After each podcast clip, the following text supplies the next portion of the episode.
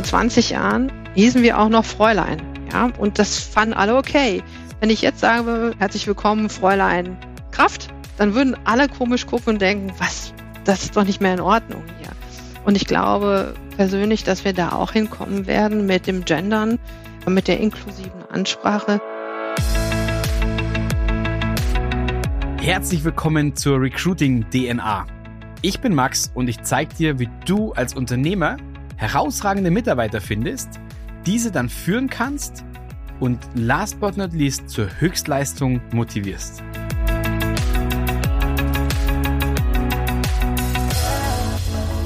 So, ein herzliches Willkommen heute zu einer neuen Folge und ich habe heute einen extrem spannenden Interviewgast bei mir. Den Interviewgast kenne ich schon seit zwölf Jahren, aber darauf werden wir jetzt gleich eingehen. Ich sage an der Stelle mal herzlich willkommen, liebe Sandra Seibert, im Podcast Recruiting Dinner. Vielen Dank, Max. Vielen Dank für die Einladung. Ganz, ganz spannende Initiative. Na, sehr gerne. Ich freue mich natürlich immer wieder über berühmte Gäste. Was heißt berühmter Gast in dem Fall? Sandra kenne ich, wie gesagt, seit zwölf Jahren.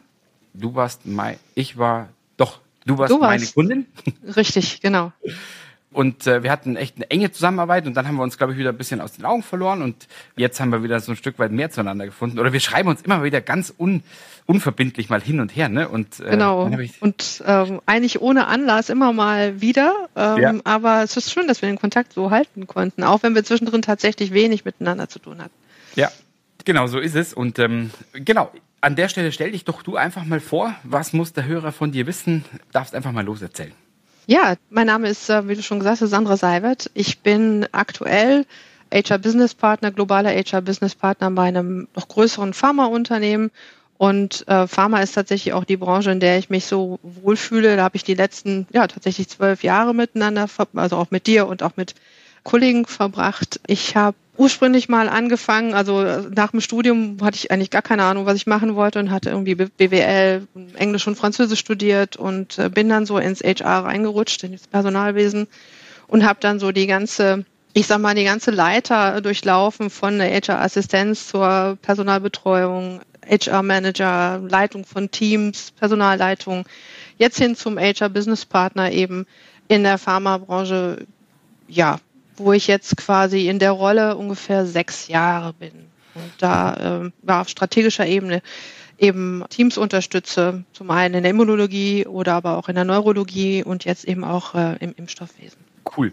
Sandra, das Spannende ist in meinen Augen auch, oder für dich als Hörer jetzt, dass du wirklich, du kennst die Bandbreite. Das heißt, du kennst das kleine Unternehmen, du kennst mhm. aber jetzt auch, ja, ich sag's mal, ob man das schon Big Pharma nennen kann, weiß ich nicht, aber schon Bigger Pharma. Ne? Ich, und mhm, richtig. Ja. Und da ist echt coole Bandbreite drin. Mhm. Vielleicht da an der Stelle mal von dir so ein bisschen erklärt, wo sind denn so die Unterschiede? Auch vielleicht aus, aus Recruiting-Sicht oder auch aus HR-Sicht. Was ist so deine Erfahrung jetzt die letzten Jahre? Mhm. Ich glaube, dass man im Recruiting für kleinere Unternehmen gerade als Personaler viel, viel enger mit drin ist. Ja, bespricht viel klarer die Profile mit den Vorgesetzten. Man ist wesentlich stärker eingebunden in das operative Recruiting, auch ins Feedback geben. Also man ist sowieso in einem kleineren mittelständischen Unternehmen als, als Personaler wesentlich enger. Also ja, am Business vielleicht auch nicht richtig, aber wesentlich enger an der operativen Arbeit, als ja. man das zum Beispiel bei größeren Unternehmen hat. Also ich bin jetzt beide Male, die letzten beiden Arbeitgeber waren so ungefähr 5000, 6000 Mann stark weltweit. Da hat sich das im Recruiting schon sehr stark auseinanderdividiert. Da war ich, bin ich, war und bin ich immer nur sehr punktuell mit drin bei Positionen, die sehr high level sind, also Senior mhm. VPs, äh, VPs und, und Leitungsfunktionen und krieg auch tatsächlich wenig mit von den Gesprächen mit den mit den Kandidaten vorher und äh, auch mit den mit den Hiring Manager. Also da bin ich tatsächlich erst am Schluss drin. Mhm. Und das ist, glaube ich, mit einer der der äh, größten Unterschiede, die, die ich da so feststellen kann. Es hat sich natürlich auch über die letzten Jahre einiges entwickelt. Ne? Ich habe angefangen vor zwölf Jahren in der Pharmabranche und bin jetzt immer noch da. Der Markt ist immer enger geworden, das muss man ganz mhm. klar sagen. Ich glaube, da verrate ich kein Geheimnis, das weiß jeder. Und da wirklich auch äh, Talente reinzubringen und zu binden, ähm, wird zunehmend schwieriger. Mhm. Ja.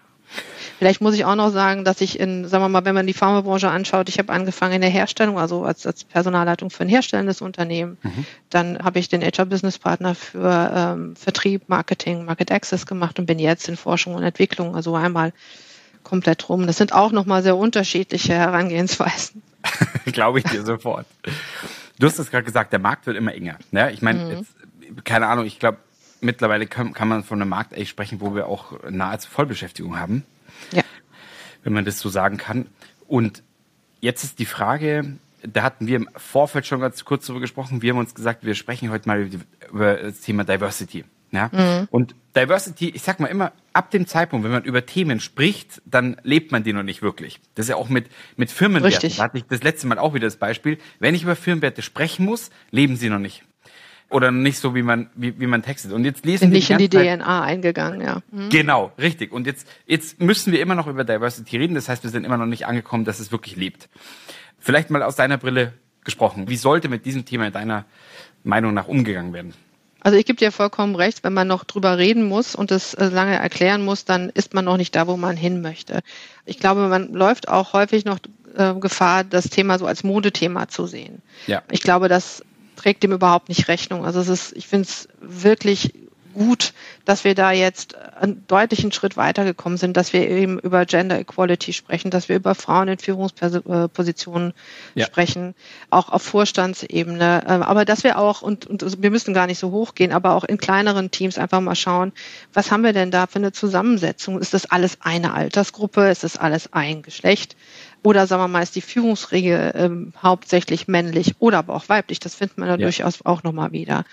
Also Diversity ist nicht nur Frauen- und Männergleichheit, ähm, sondern ganz, ganz viel mehr noch auch. Und mhm. ähm, zum einen ja auch die, die, die Gedankendiversität zu fördern in einem Team, finde ich, ist mhm. super wichtig.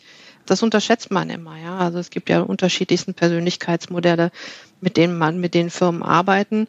Aber am Ende, wenn man dann in einem Team arbeitet, ist dann häufig auch die Person, die mal eine andere Meinung vorbringt, mhm relativ schnell ausgeschlossen, also exklusiv. Ja. ja. Und die Tatsache, dass wir darüber jetzt in den letzten Jahren so stark sprechen, hat wirklich schon einiges bewirkt. Und sei es auch einfach nur im Bewusstsein, ja, wenn man arbeitet, auch als Führungskraft mit seinem Team, sich selber die Frage zu stellen, treffe ich diese Entscheidung jetzt eigentlich mit einem gewissen Bias, ja oder nein? Ja. ja?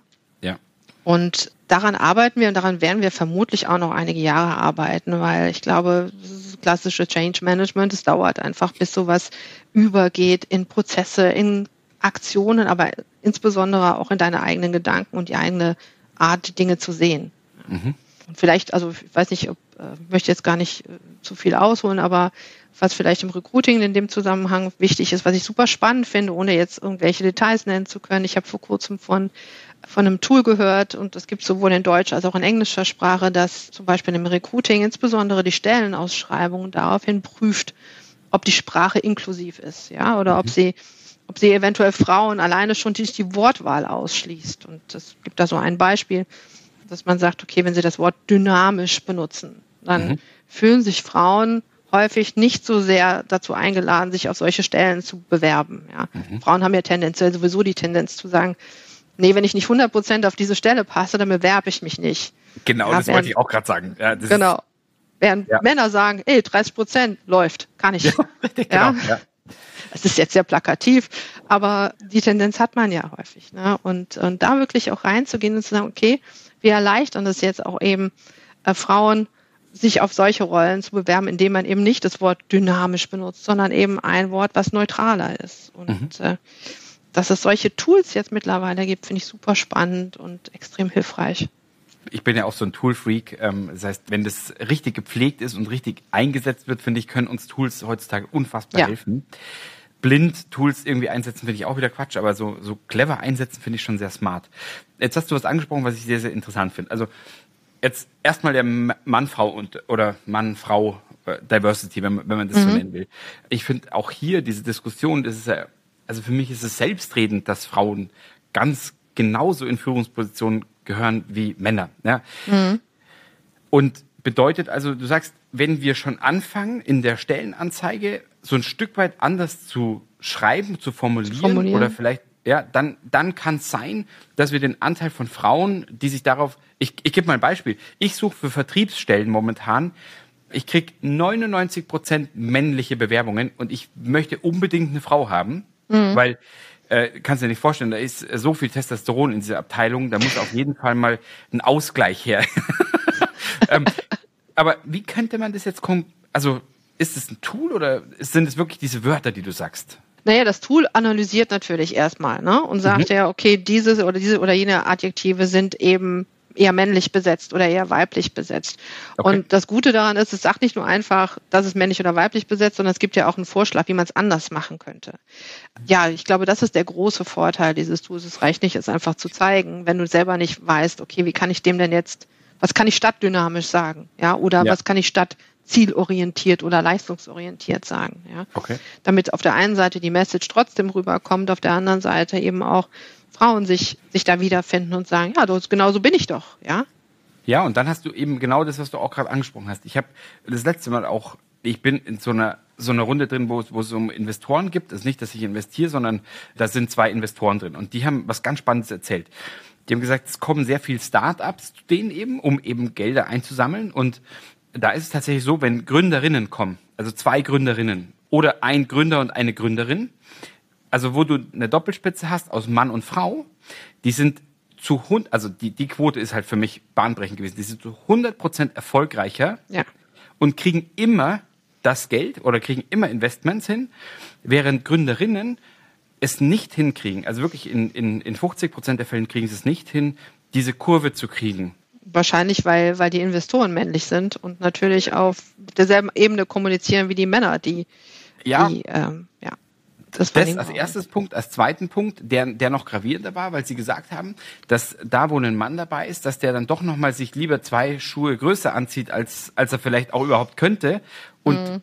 in Anführungsstrichen mal wirklich bisschen übertreiben kann. Während bei Gründerinnen oftmals einfach dann doch noch sehr, sehr wahr gesprochen wird und sehr down to earth, genau. Ja, ja. Und damit ist es schon wieder raus. Was ich damit sagen will, ich, dieser Mix ist so wichtig. Und mhm. deswegen müssen wir das so ein Stück weit auch in meinen Augen forcieren. Ne? Also bin da total bei dir, gerade in Führungspositionen. Ich merke es auch, wir haben jetzt auch eine Führungskraft von fünf Führungskräften, eine ist, eine ist weiblich. Das ist spannend. Ich meine, das ist ja nun wirklich auch, ein, also du führst ja ein sehr modernes Unternehmen, ja, und, und ja. auch sehr bewusst eben auch mit Blick auf ja, Geschlechtergleichheit, dass es dann tatsächlich doch nur eine ist von fünf. Interessant, worauf führst du das denn zurück? Ja, also erstens mal ist es in so einer Vertriebsorganisation leider der Fall, dass einfach die immer noch männerdominiert ist. Mhm. Wobei ich Frauen im Vertrieb, die eine ist im Vertrieb, die, äh, ganz, ganz ehrlich, das ist, äh, das ist eine Waffe. Also das, die macht ja, ne? einen besseren Vertrieb als der ein oder andere Mann. Und da hast du vorhin was angesprochen. Die fühlen sich vermutlich, wenn ich jetzt mich selber reflektiere, von meinen Stellenanzeigen oder von den Videos, die ich drehe, weil ich bin halt ein Kerl, mhm. wo ich dann durchs Büro gehe und einfach sage, hey, wenn du das und das willst, wenn du Geld verdienen willst, dann bist du bei mir genau richtig. Da fühlen sich die nie angezogen. Ja, und das ist so zum Beispiel, sprichst du wirklich sehr ja. männliche Individuen an. Ne? Während du vielleicht für Frauen, und das ist jetzt nur eine Annahme, ich bin kein Experte, vielleicht eher auf dieser Beziehungsebene arbeiten solltest und sagen, wollen Sie langfristig gute Beziehungen mit Kunden erarbeiten? Ja, wollen Sie langfristig erfolgreich sein? Ja, mega. Nur eine Idee. Ja, ähm, ich, wie gesagt, ich bin kein Experte, aber das wäre, wenn ich ein Vertriebler wäre, ein guter Vertriebler wäre, wäre ich, würde ich vermutlich ja. auf sowas anspringen. Ja, cool. Also das heißt, hier, also ich glaube, wir sind hier direkt am Anfang vom Recruiting. Das heißt, wenn man sich da Gedanken macht, wie man, wen man eigentlich gerne hätte oder dass man eigentlich eine Mischung hätte, dann wenn ich das jetzt mal übersetzen würde, müsste ich sagen, hey, pass auf, ich baue zwei Stellenanzeigen. Oder ich baue wirklich zwei Stellenanzeigen, wo ich sage, der mhm. eine spricht dieses Geschlecht an, der andere spricht dieses und dann gebe ich beide raus oder mache auch vielleicht Werbeanzeigen für beide und probiere einfach aus, was passiert. Ja. also es kommt mir jetzt gerade, das wäre mega. Genau.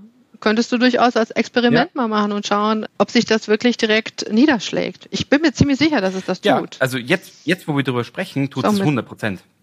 Wie ja. du sagst, mit relativ wenig Aufwand Eben. auch zu machen. Ne? Ja. Einfach mal checken. Und äh, ja, sag mir mal Bescheid, wie, wenn du das gemacht Werde hast, wie tun. das gelaufen ist. Wie macht ihr das denn? Macht ihr das schon? Ich muss gestehen, ich bin im Moment tatsächlich im Recruiting-Prozess so weit weg von, dass ich das noch nicht mal mehr, kann ich noch nicht mal mehr sagen. Ich glaube nicht, um ehrlich zu sein. Ich glaube, dass wir da noch nicht sind. Wir haben sehr, sehr stark rekrutiert und das ist, also es ist noch nicht genug, für mich persönlich nicht genug Zeit geblieben, glaube ich, da einen Schritt zurückzutreten und zu sagen, okay, äh, wie okay. können wir das noch besser machen? Aber da haben wir jetzt vor kurzem tatsächlich auch einen Kollegen äh, eingestellt und ich glaube, cool. der wird sich sicherlich mit solchen Themen Sehr beschäftigen. Gut. Sandra, ich, äh, zum Thema Diversity, jetzt habe ich nochmal, ich meine, es ging so um Männlein, Weiblein.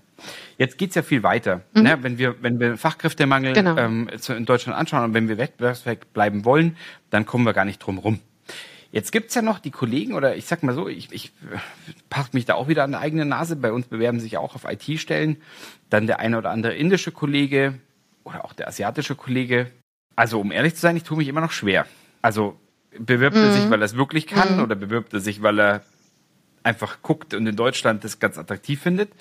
Wie gehst du oder wie bist du mit sowas, ja, mit diesem Bias, ne, wo du sagst, ich habe ja. Vorurteile und jetzt ja. bewirbt sich jemand Cooles, der vielleicht das Zeug dazu hätte, aber der geht bei mir im Kopf irgendwie nicht durch. Der, da, da hänge ich. Und wenn dann ein Deutscher, wenn, ja, wenn dann irgendjemand eine Bewerbung aus Deutschland kommt, ich gebe dem immer noch den Vorzug. Ja, ich glaube, das ist ja auch Voll. wieder so ein Bias, ne? Proximity Bias, ne? Alles, was dir näher ist, dem gibst du den Vorzug. Also ich selber, wenn ich jetzt zurückgucke, worauf ich tatsächlich geachtet habe in dem Zusammenhang ist, ist jemand schon in mhm. Deutschland, ja oder nein? Und ja. das ist einfach aus Effektivitätsgründen, weil wenn ich jemanden aus Indien nach Deutschland bringen möchte, dann braucht er eine Arbeitsgenehmigung. Und ich habe in meinem Leben schon einiges an Arbeitsgenehmigungen angefragt. Ich kenne diesen Prozess. Das ist keiner, den ich irgendwie leichtfertig gehen wollte, weil ja. so viel Zeit habe ich nicht. Also wenn ich die Chance habe, lokal auch natürlich jemand aus Europa zu finden, der mit einem mit einer Arbeitsgenehmigung kommt, dann bin ich natürlich dem auch eher geneigt, ja, einzustellen oder zumindest zu interviewen. Ansonsten würde ich, also wenn dieser indische, asiatische Kollege schon in Deutschland wäre, hätte ich tatsächlich kein Problem damit. Es ist mehr so dieses operative, wo ich äh, meine Schwierigkeiten habe, wo ich dann denke, oh, das zieht einen ganzen Rattenschwanz an Arbeit nach sich. Möchte ich das ja oder nein? Ja. Aber ich glaube, dass das bei, bei ganz vielen noch so ist. Man muss sich da wirklich ganz, ganz bewusst immer wieder auch an die eigene Nase packen und sich selber hinterfragen, warum mhm. reagiere ich jetzt so? Sollte ich nicht anders reagieren? Ja.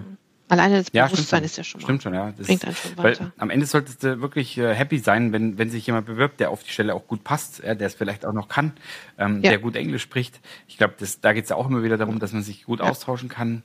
Erlebe ich aber auch ganz oft, dass Kunden immer noch sagen, na, also mir wäre schon lieb, wenn er immer noch Deutsch spricht.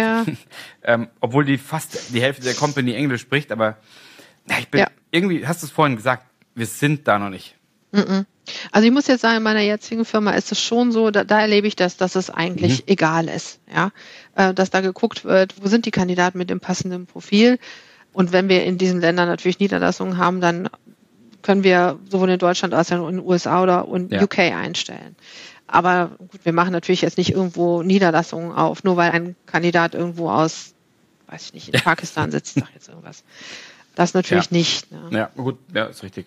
Okay, gibt es sonst noch irgendwas, was es zu Diversity, was ich jetzt nicht gefragt habe? Ja, ich glaube vielleicht zumindest wenigstens den Kommentar. Wir haben jetzt viel über Männlein und Weiblein gesprochen, äh, dass Diversity natürlich wesentlich breiter ist. Ja, also wir reden nicht nur über Frau und Mann, sondern wir reden über ähm, sexuelle Orientierung, über Inklusion von Mitarbeitern mhm. mit Behinderungen. Und was ich vielleicht auch noch sagen möchte, wir haben in meiner letzten Firma hatten wir ein, zwei Events zum Thema Diversity, Diversity of Thought und ähm, warum sich die Dinge jetzt ändern müssen, warum zum Beispiel gegendert werden sollte, weil da stößt man ja immer noch bei vielen mhm. auf Gegenwehr. Ich verstehe das auch, aber ich kann dem nur entgegnen, und das habe ich damals auch in einem unserer Workshops getan.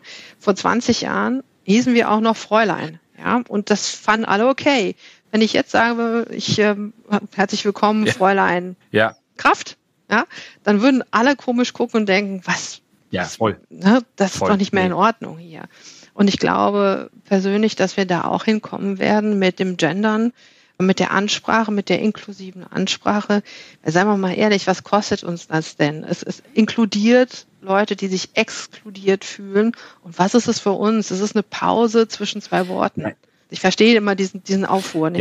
Ja, ja, ich gebe dir recht. Also wie wir vorhin schon gesagt haben, dadurch, dass man drüber reden muss, ist lebt es noch nicht.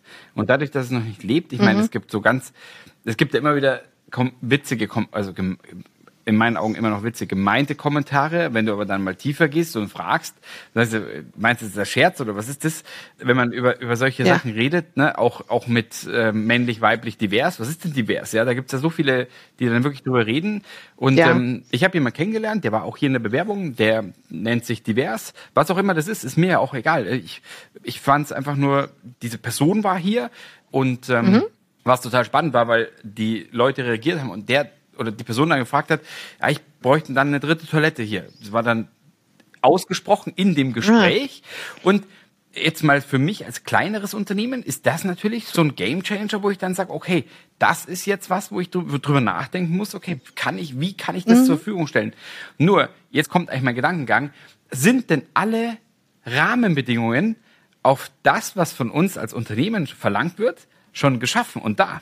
Vermutlich nicht, nee. Aber es ist ein interessantes Beispiel. Ich hätte jetzt ad hoc auch nicht gewusst, wie ich darauf reagiere. Und ich meine, ich habe ja nun wirklich auch in den letzten zehn Jahren in größeren Unternehmen äh, gearbeitet. Die Frage kam ja. tatsächlich noch nicht.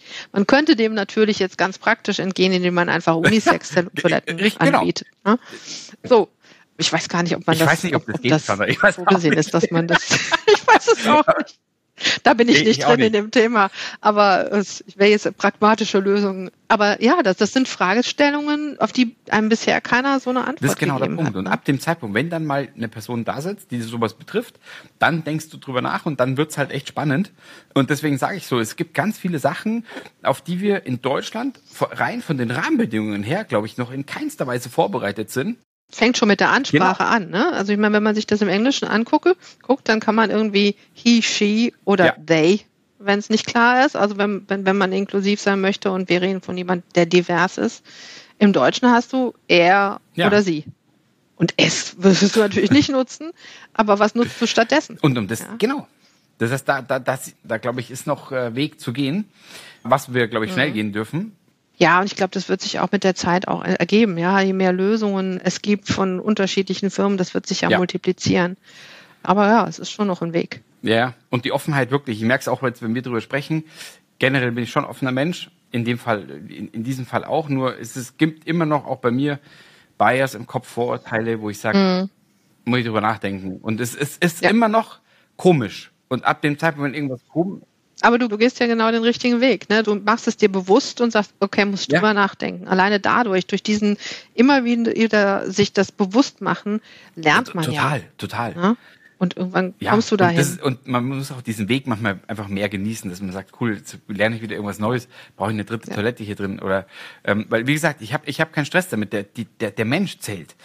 Und im ja. Business-Alltag muss der Richtig. Mensch auch noch einen guten Job machen. Und wenn der das tut, dann ist mir wirklich völlig egal, welche Religion, was der für sexuelle Vorlieben hat, der kann machen, was er will. Wenn der hier einen guten Job macht, habe ich doch als Firma, und das ist ja mein Job, und auch im HR-Bereich der Job, dass wir Leute einstellen, die für diese Firma, für das Organ einen geilen Job machen. Genau, eigentlich müsste man, ja, so, so muss ja. man es eben auch angehen. Ne? Ich glaube, wir kommen da auch hin. Also über dieses Reflektieren, sich immer wieder bewusst machen, okay, sind wir hier einen Schritt weitergekommen? Warum fühlt sich das jetzt gerade nicht gut an? Und wie kann ich dem entgegentreten? Ich glaube schon, dass wir, das, dass wir da hinkommen, aber es wird ja, nur ein bisschen dauern. Okay, ich fasse jetzt mal ganz kurz zusammen. Mhm. Also, einmal gibt's Tools, ich werde mal im Nachgang recherchieren, was da gibt. Dann können wir es nämlich als Shownote auch vielleicht verlinken. Es gibt Tools, die uns sagen, ob die Stelle oder ob die Stellenbeschreibung, also ob ich wirklich alle abholen kann. Inklusiv, inklusiv ist, tatsächlich. Ob ich genau, alle richtig. abholen kann, die ich mhm. haben möchte. Du hattest was Cooles gesagt, Sandra. Du hast gesagt, du hast einen Workshop gemacht auch zu diesem Thema oder in, in der alten Firma habt mhm. ihr einen Workshop gemacht, genau zu dem mhm. Thema Diversity. Finde ich auch richtig, richtig cool, dass man einfach sagt, was ist das? Wie gehen wir damit um? Dieses Reflektieren, was du gerade gemeint hast, ja? Das ist, mhm, genau. Und auch in die Diskussion gehen mit den Mitarbeitern. Ne? Warum fühlt sich das jetzt irgendwie richtig oder ja. nicht richtig an? Den Leuten auch die Gelegenheit geben, sich zu äußern, ohne das zu werten, weil das ist nochmal, ne, wir sind im Change Management Prozess. Ne? Die Leute müssen die Gelegenheit haben, sich zu äußern und auch ihre Concerns irgendwie ja rüberzubringen. Genau. Und das haben wir damals mit der gesamten Organisation gemacht. Jeder, der sich an diesem Workshop beteiligen wollte, das war online, das war ja, ja. Corona-Zeit noch äh, zu dem Zeitpunkt. Aber es hat gut funktioniert. Wir hatten mehrere Sessions und äh, wir haben viel Feedback Das ist echt cool. Also deswegen wollte ich das auch gerade nochmal als Summary aufnehmen, dass man einfach das zum Thema macht, darüber spricht und da, ab dem Zeitpunkt, wenn du darüber sprichst, wie du gesagt hast, wird's bewusst Und allein das Bewusstmachen ist, ist gut. Und ich glaube, es ist auch ganz, ganz wichtig, dass man in solchen Workshops auch darauf aufmerksam macht. Das habe ich jetzt auch schon öfters von Kandidaten gehört, die bei uns, keine Ahnung, wir sprechen ja viel mit Kandidaten, ich weiß gar nicht von welchen Kandidaten, das kam, MedTech, Pharma, weiß ich nicht. Aber was wir echt oft zu hören bekommen, ist, dass, tja, dass darüber geredet wird bei Kollegen, dass die sich gemobbt fühlen dadurch. Mhm. Und das finde ich unwahrscheinlich schade. Das finde ich generell No-Go. Aber das, auch da sind wir noch nicht so weit und auch das muss zum Thema gemacht werden. Ja, das gibt ja also auch jetzt seit, seit ungefähr einem Jahr auch so dieses, ich will, ich will es jetzt nicht Buzzword nennen, weil das irgendwie abwertend scheint, aber so das Thema Psychological ja. Safety, ja, auch wirklich Dinge auszudrücken, von denen man weiß, hm, das Gegenüber ist da nicht ganz auf der Linie, aber trotzdem zu wissen, ich kann das tun, ohne dass mir daraus, daraus Nachteile entstehen. Und das, glaube ich, muss man in ganz, ganz vielen Unternehmen ja. besser platzieren. Ja, sehe ich auch so. Ja, ganz neues Thema. Machen wir schon wieder nächste, das nächste Feld auf. Ja, du hattest auch im Vorgespräch, hattest du noch ein Thema, was wir anschneiden wollten. Mhm. Ich glaube, wir haben tatsächlich darüber gesprochen, dass wir jetzt aus meiner eigenen Erfahrung jetzt akut das Thema ja. Return to Office immer noch ja. ein großes ist. Und die Tatsache, dass ich quasi nirgendwo ein Unternehmen gefunden habe, auch in, in Kontakt mit meinen mit Freunden und Bekannten und äh, Ex-Mitarbeitern. Ich habe, vielleicht hast du andere Informationen, bisher noch kein Unternehmen erlebt, was es wirklich geschafft hat, jetzt wieder zurückzukommen in ein Miteinander, was für alle passt. Ja, also entweder wir haben bei den Firmen ist so diese Tendenz zu sagen, ja, jetzt kommt ihr schön wieder alle zurück, mhm. Pandemie ist vorbei. Und dann hat man aber natürlich die Mitarbeiter, die sagen, ja, wieso? Ich war jetzt drei Jahre zu Hause, es hat super funktioniert, ich muss nicht ja. mehr pendeln, kann die Kinder irgendwie mittags von der Schule abholen. Ich sehe überhaupt gar nicht die Notwendigkeit dazu. Und äh, ich habe noch keinen gefunden, der es hingekriegt hat. Ich weiß nicht, wie es bei dir haben, ist. Es gibt so viele, die einfach Testballons fahren, die hm. mehr oder minder im einfach sagen, du hast zwei Tage. Ich glaube, der klassische Weg, also der klassische und der Mainstream-Weg, der aktuell herrscht, ist so zwei Tage Homeoffice, drei Tage vor Ort oder andersrum. Und auf der anderen mhm. Seite ist es im, ich glaube immer noch ganz fest daran, dass es einfach eine Kulturfrage ist. Also welche Werte hat eine Firma? Größere Konzerne, glaube ich, da ist es tatsächlich so, da kommt es nicht unbedingt auf die Kultur an, sondern da gibt es einfach wirklich ja, Policies. Bei kleineren Unternehmen erlebe ich ganz oft, dass die einfach eine DNA haben, die entweder wirklich on-site oder off-site ist oder eine Mischung ist. Ich für mich kann sagen, ich bin der, der eine Office-Kultur liebt und damit auch die Leute wahrscheinlich auch eher anzieht, die auch gerne im Office sind. Also wir sind fast zu 100 Prozent im Office. Aber das ist meine Art, meine Kultur. Ich weiß nicht, wie, wie, wie ist denn deine Meinung zu dem Thema? Und wie ist eure Kultur, die gelebt wird? Ah, das ist eine gute Frage. Also meine Meinung ist schon, dass eine Option fünf Tage zurück ins Office beordern mhm. keine Option mehr ist. Ja, äh, was du da gerade beschrieben hast, ist ja quasi ein gewolltes im Office sein. Ja, also ihr habt gerade im Außendienst ist ja häufig, dass man sich gegenseitig aus, nicht ja. im Außendienst, im Vertrieb, dass man sich ja. gegenseitig motiviert. Ja, also ich habe hier einen Abschluss gemacht und das ist ja auch so eine Atmosphäre, die besser wachsen kann, wenn ja. man zusammen ist. Ich persönlich habe jetzt, ich habe im Moment eine Rolle, die nahezu ausschließlich remote ist, mhm. also von zu Hause aus. Ich okay. tue mich schwer damit. Also ich möchte gerne wieder zurück ins Büro oder ich möchte mhm. gerne mehr zurück ins Büro. Das hat jetzt aufgrund von meinem Wohnort und vom, vom ähm, Arbeitsort funktioniert das gerade nicht. Aber das war jetzt, war so ein mhm. Testballon auch für mich, ne, um rauszufinden, wo, wo stehe ich eigentlich. Mir fehlt es auch. Ich habe aber Kolleginnen, äh, die sagen, nee, bin ich total fein mit. Ne? Der Hund ist jetzt hier und der muss auch betreut werden, sonst muss ich mir immer einen Hundesitter da auch suchen. Ja. ja, und wie du gerade gesagt hast, ist es, glaube ich, leichter in kleineren Unternehmen, weil die Kultur eben ja von dem Miteinander auch, auch lebt. In größeren Unternehmen ist es häufig auch so, dass unterschiedliche Vorgesetzte das unterschiedlich handhaben. Also der eine sagt, mir ist doch egal, wo ihr arbeitet, solange eure Arbeit mhm. erledigt wird. Ja, solange ich sehe, das funktioniert. Und es gibt andere Vorgesetzte in Unternehmen, die noch eher, ich möchte nicht sagen, auf dem Kont im, im Kontrollmodus unterwegs sind, aber schon eher mehr, mehr ja. hands-on statt hands-off sind. Und ich glaube, da gibt es auch häufig ein Spannungsfeld, dass du eben für so ein größeres Unternehmen nicht einen Approach fahren kannst, obwohl du es eigentlich müsstest. Ja, aus Gründen mhm. der, der, Fairness und, und Gleichbehandlung. Sondern du meinst abteilungsweise das Ganze das noch gefahren wird, oder? Ja. Ja, also am, am schlausten ist es tatsächlich, sich mit seinem Team hinzusetzen und zu sagen, okay, was passt ja. denn für uns alle? Ja, was hat denn hier jeder individuell? Äh, was bringt er denn da mit und was ist wichtig für ihn? Wie können wir es im Team aufbauen, dass es für alle passt? Das wird dann natürlich schwierig, wenn es im Team, mit dem Team unterschiedliche Schnittstellen nach außen gibt, sagen wir mal, entweder zum Kunden oder eben auch zu anderen Teams, die eine gewisse Präsenz erfordert. Also es gibt, glaube ich, keine One-Size-Fits-All-Lösung für irgendjemand und auch nicht innerhalb eines Unternehmens. Das ist so meine Lesson learned aus den letzten, naja, wann haben wir angefangen, über dieses Return to Office zu sprechen? Ich würde sagen, vermutlich zwei ja, Jahre schon. Ja, vor zwei wieder, Jahren ne? ungefähr, ja, stimmt. Ja. Dieses ganze Thema führt ja zu einem, und zwar zu Unzufriedenheit. Das ist ja eine Unzufriedenheit auf beiden mhm. Seiten. Was ich total schade finde, weil eigentlich ähm, könnten wir, glaube ich, also erstmal brauchen wir was anderes. Wir brauchen keine Unzufriedenheit. Wir brauchen Leute, die äh, wieder die, diesen Modus reinkommen, dass sie sagen, okay, ich kann, ich kann was gestalten, ich kann irgendwie arbeiten und zwar ohne Corona, ohne irgendwie solche Nebenkriegsschauplätze. Und doch gibt es die Enttäuschung. Weil, wie du wie du es gerade angesprochen hast, ich kann es nicht jedem recht machen. Ich höre ganz viele Leute, die nee. schimpfen. Wir haben ganz viele Kunden im Schwabenländle, die, ähm, die haben gesagt, na, also ich sehe das gar nicht ein Homeoffice. Na, gibt es auf gar keinen Fall.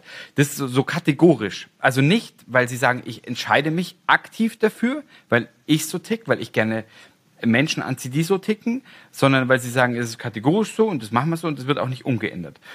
Und dann gibt es wieder Leute, die aus Kontrolle das Ganze machen und dann fühlen sich die Mitarbeiter, glaube ich, denken sie, okay, die vertrauen mir nicht, also fühle ich mich enttäuscht. Das sind so die Erwartungshaltungen, die dann nicht eingehalten werden. Und jetzt ist halt die Frage, kann ich es allen recht machen oder nicht? Oder ich bin, bin echt, was das Thema ist, äh, überfragt. Ja, ich glaube alle. Also ja, wie schon gesagt, es wird, ich kenne niemanden, der bisher da eine Lösung gefunden hat, die alle glücklich macht. Und selbst, also in meinem eigenen Team, ich habe Kollegen, mit denen ich mich super verstehe, aber die sagt, nee, sehe ich nicht, warum soll ich denn ins Büro kommen? Ne? Ich persönlich habe dann auch zu gesagt, ich möchte mich einfach gerne mal mit jemandem zum Kaffee trinken, weil äh, zu treffen, weil da kriege ich wesentlich mehr von ja. dir mit, als wenn du, äh, wenn wir hier am, am über, über Videocall sprechen. Das hat sie schon verstanden, aber natürlich hat sie so ihre eigenen Befindlichkeiten und eigenen Interessen. Ich glaube, was man eigentlich bräuchte von beiden Seiten, ist eine weniger strikte Haltung, ja, sondern mehr dieses, ich verstehe die, die gegen die andere Seite. Ja, ich verstehe als Arbeitgeber, dass der Mitarbeiter private Verpflichtungen hat und nur weil er sein Kind von der Schule abholt mit, das heißt das nicht, dass er nicht arbeitet. Aber auf der anderen Seite, ich verstehe auch als Mitarbeiter, dass ein Arbeitgeber gerne sicherstellt, dass die Teams auch Hand ja. in Hand zusammenarbeiten. Und es ist nun mal was anderes, ob ich vor Ort mit jemandem in einem Raum sitze und mal hin und wieder auch mal Luft ablasse, weil irgendwas nicht läuft. Und dann sitzt mir jemand gegenüber und sagt mir, aber hast du vielleicht mal daran gedacht, vielleicht läuft ja. es so. Das wird nicht funktionieren über einen Videocall, weil du machst keinen Teams- oder Zoom-Call auf, weil du dich gerade mal auskotzen willst. Nee. Ja? Das tust du dann zu Hause und dann reagiert im besten Fall niemand, weil keiner da ist. Im schlimmsten Fall ist dann der Partner angenervt. ja, kann passieren, genau.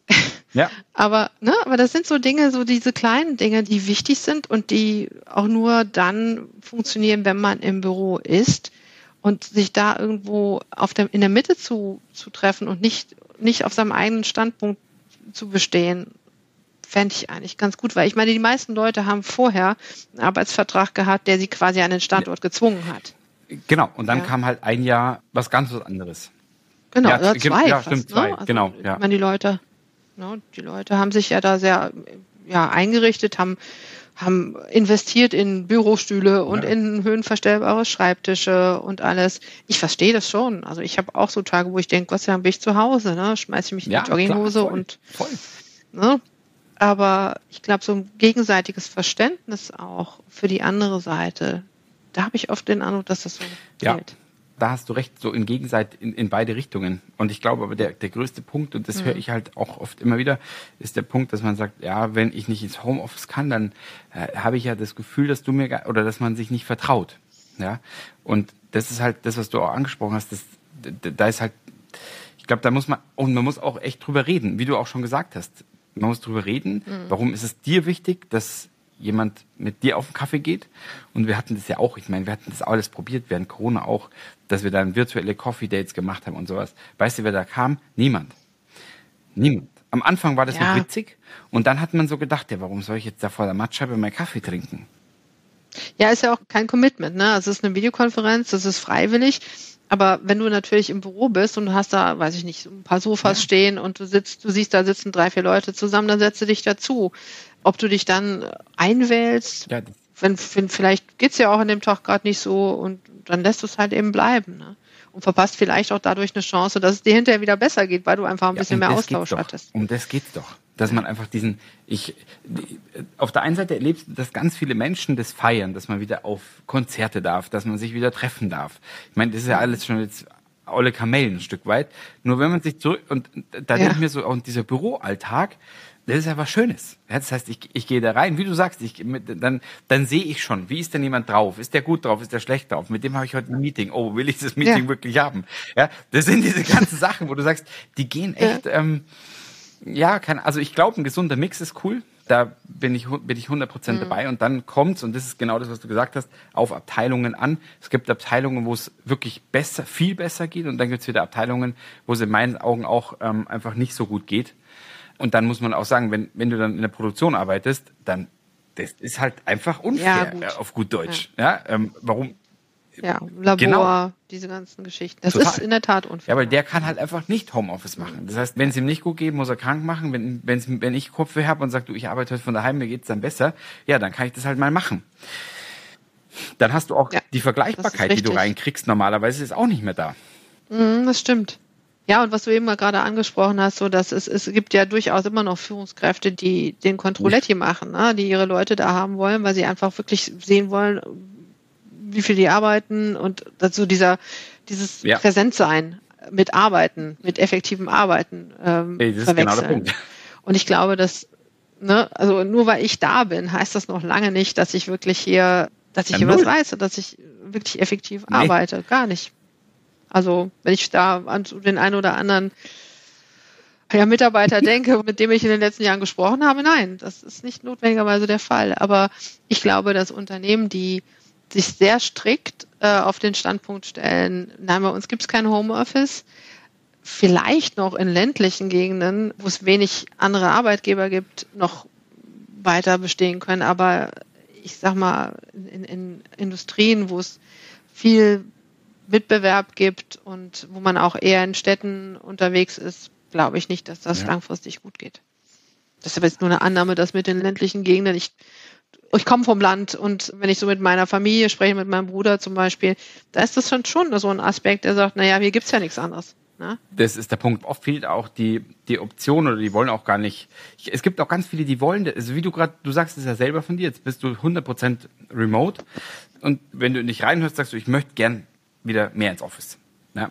Und ich glaube, es gibt einfach genau da auch ganz viele, die wissen ganz genau von sich, ich möchte gar kein, ich möchte kein Homeoffice haben oder nicht zu 100 Prozent. Und dann gibt's Ja. wie gesagt, für dich, Ja. also für, für Leute, die an, an, an einem Standort fest sitzen, und das tun die meisten, die sind einfach mit dem Standort verwurzelt, dann, dann bleibt ihnen auch nicht viel anderes übrig. Ich, da bin ich, bin ich voll bei dir. Außer du willst Quereinstieg machen in andere Ja. Branchen und sowas, dann geht's natürlich. Aber ansonsten safe nicht. Aber das ist ein interessanter Punkt, das müsste man nochmal in einem ganz anderen Thema, anderen Call beleuchten. Äh, Gibt es überhaupt die Möglichkeit in Deutschland irgendwie Quereinstiege hinzukriegen? Ich sehe Ja, das wenn- nicht so. Also, wenn man mal unsere Branchen nimmt, Pharma, MedTech, also ich Mhm. Ja. sehe es nicht. Nee. gar nicht. Nee, Und- gut.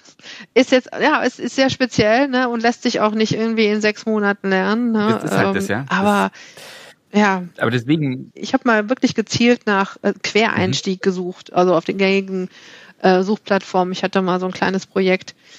Da kriegen sie, kriegst du nix. Ne? Also vielleicht irgendwie so, so, so wie heißt das Snowball-Modell, wenn du irgendwelche Sachen ver verkaufen sollst an Leute, die dann wieder Ja, Sachen ja. verkaufen sollen. Aber sonst war das sehr, ja, das sehr ist mau. so. Also wenn, wenn, wenn ich dran denke, wie viel, wie viele Studenten wir oft hier anrufen und sagen, äh, habt, habt ihr einen Job für mich? Ich finde nix. Und ähm, wenn man da mal reingeht und wir, wir versuchen ja die wirklich auch unterzukriegen, weil das sind meistens, also ich finde es immer schade, dass da nicht das, die bewerben sich auf irgendwelche Stellen Ja. und dann, dann hören die nie was. Ähm, aber auch, auch da fängt es ja schon Mhm. an, ja, dass man eigentlich, das sind die von morgen, die brauchen wir. Also wir brauchen die und mit denen gehen wir aktuell relativ hemdsärmlich um, wo ich mir denke, hm, mal gucken, wo das so hingeht. Aber das, ja. das ist wieder ein ganz anderes Thema. Ich glaube, wir hätten, wir merken, wir haben viele genau, Themen. Wir, wir, wir, könnten, wir könnten ganz viele Themen bespielen. Ich habe, wenn wir, wenn wir so ein bisschen, ähm, also Revue passieren lassen, Diversity haben wir gesprochen, Homeoffice haben wir gesprochen, finde ich äh, super spannend, zwei super spannende Themen. Was ist denn, wenn du mal so an die nächsten Jahre denkst? Ja, was ist in deinen Augen extrem wichtig aus HR-Sicht, aus Recruiting-Sicht, dass wir uns da richtig positionieren? Naja, ich glaube, was wir alle wissen, ist, wir können nicht mehr ausschließlich innerhalb von mhm. Deutschland rekrutieren. Ja, ich sage jetzt nicht, dass alle das tun, aber es ist ja schon so, du hast es eben ja selber gesagt, ne? ne? Wenn du Bewerbungen reinkriegst, irgendwie überlegst du dir schon, irgendwie ist das diesen Aufwand wert, ähm, jemanden da aus Asien ja. kommen zu lassen und so. Ich glaube tatsächlich, dass dieser Fachkräftemangel, der so viel besprochene, wirklich ein mhm. Riesenproblem werden wird. Also mit, wir sehen das ja mit jedem Jahr wird es schwieriger. Ne? Und ich persönlich glaube, dass wir, dass wir eher da so in Richtung, also die Flexibilität zum einen von einem Beschäftigungsbereich oder einem, einer Industrie in die andere zu wechseln, einfach wesentlich größer, also wesentlich mhm. stärker brauchen, aber auch die Offenheit wirklich außerhalb von Europa zu rekrutieren, weil es wird sonst nicht mhm. mehr gehen. Ähm, das ist so mein, mein Bauchgefühl. Also ich sehe das jetzt bei uns. Wir haben einen großen Anteil von nicht-europäischen Kandidaten, die wir einstellen. Moment, weil es einfach auch nicht mehr anders machbar ist. Und das ist auch gut so, ne? weil das soll ein globales Unternehmen, muss auch global rekrutieren. Das ist ein guter, guter Punkt. Ich glaube, da denken wir immer noch ganz oft zu engstirnig. Ja, und wie gesagt, ne, also es wird einem auch nicht unbedingt leicht gemacht, wenn man sich diese ganzen administrativen Prozesse anschaut, bis man jemanden in Deutschland einen Arbeitsvertrag anbieten kann oder bis der hier anfangen kann. Da geht schon einiges an Zeit und Energie drauf. Ja, das stimmt 100 Prozent. Ich glaube auch. Mhm. Ja, sehr schön. Auch der Punkt, des, der Fachkräftemangel. Ja, das ist ja immer wieder mhm. so ein Punkt, wo ich sage, ja, der Fachkräftemangel, der ist auf jeden Fall da. Und auf der anderen Seite ist es auch immer noch so, und da bin ich immer wieder fasziniert, wie wenig Unternehmen teilweise, also ich habe das letzte Mal eine Studie gelesen, Sandra, und da war ich fassungslos. Ich weiß nicht mehr, ob das Statista war oder ob das, ob das, ein, ich kann es jetzt nicht mehr genau sagen. Es war eine Studie, dass 14 Prozent der KMUs eine Karriereseite haben. 14 Prozent haben eine. Oh, das hätte ich tatsächlich jetzt nicht geglaubt. Also, okay, das äh, ja, schockiert einen dann schon. Gerade die, die, die kleineren Unternehmen, ne, die müssen sich doch eigentlich über solche Seiten absetzen können. Exakt genau. Also das heißt, genau dadurch, darum geht's. Aber auch bei den Großen, wenn du mal reinschaust, wie dort Karriereseiten aufgebaut sind.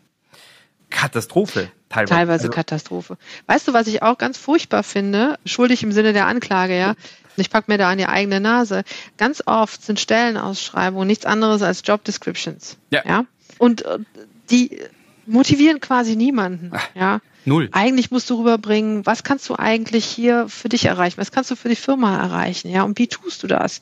Und nicht irgendwie, das sind ihre Aufgaben. Das ist einfach nur langweilig und, und niemand wird da motiviert und findet ein Unternehmen spannend, basierend auf solchen Beschreibungen. Aber das ist leider, also ich habe so den Eindruck, bei der Vielzahl oder bei der Mehrzahl der, der Unternehmen immer noch Usus. Total. Also wir haben, Beispiel, wir haben jetzt komplett umgestellt. Wir haben jetzt alle Stellen so umgeschrieben, dass wir geschrieben haben, wir bewerben uns bei dir. Und dann mhm. haben wir den kompletten Spieß mal umgedreht und haben gesagt, was können wir dir bieten? Welche Projekte erwarten auf dich? Das ist so einfach, das ist jetzt slightly anders, aber es ist ja wirklich so. Wir müssen uns heutzutage als Unternehmen bei den Bewerbern da draußen einfach mal bewerben. Ja, und ja. ich glaube, wenn du die Brille mal aufnimmst und wir haben, also die Kampagne war im Gegensatz zu einer anderen Kampagne, wir haben, wir testen immer beides. Mal normal, mal neu. Das ist eine Quote um 50 Prozent Verbesserung zu denen. Ach, ehrlich? Voll. Ah, spannend. Ja. Es hat wirklich gut funktioniert und die Leute finden es auch spannend. Die sagen, äh, das ist mal erfrischend. Mhm. Ich hatte vor kurzem auch so eine gesehen und dachte ich mir so, ich bin zwar jetzt im Job, aber da hätte ich mich tatsächlich auch drauf beworben. Das war dann so, es ging tatsächlich so, was, was kannst du für einen Impact generieren? Ja, was bringst du mit an Erfahrung, um uns jetzt ein Stück weiterzubringen? Ja, und das war motivierend. Ja, finde ich auch. Und in diesem Sinne, glaube ich, können wir nach 50 Minuten sagen, ich, ich von meiner Seite aus fand es extrem spannend. Vielen Dank für die Insights, Sandra. Danke, gerne. War wirklich ja, zum einen sehr kurzweilig und ja, wirklich ein spannender Austausch. Cool. Also vielen Dank an der Stelle und dir, liebe Hörer, einen Happy Day wie immer. Dein Max.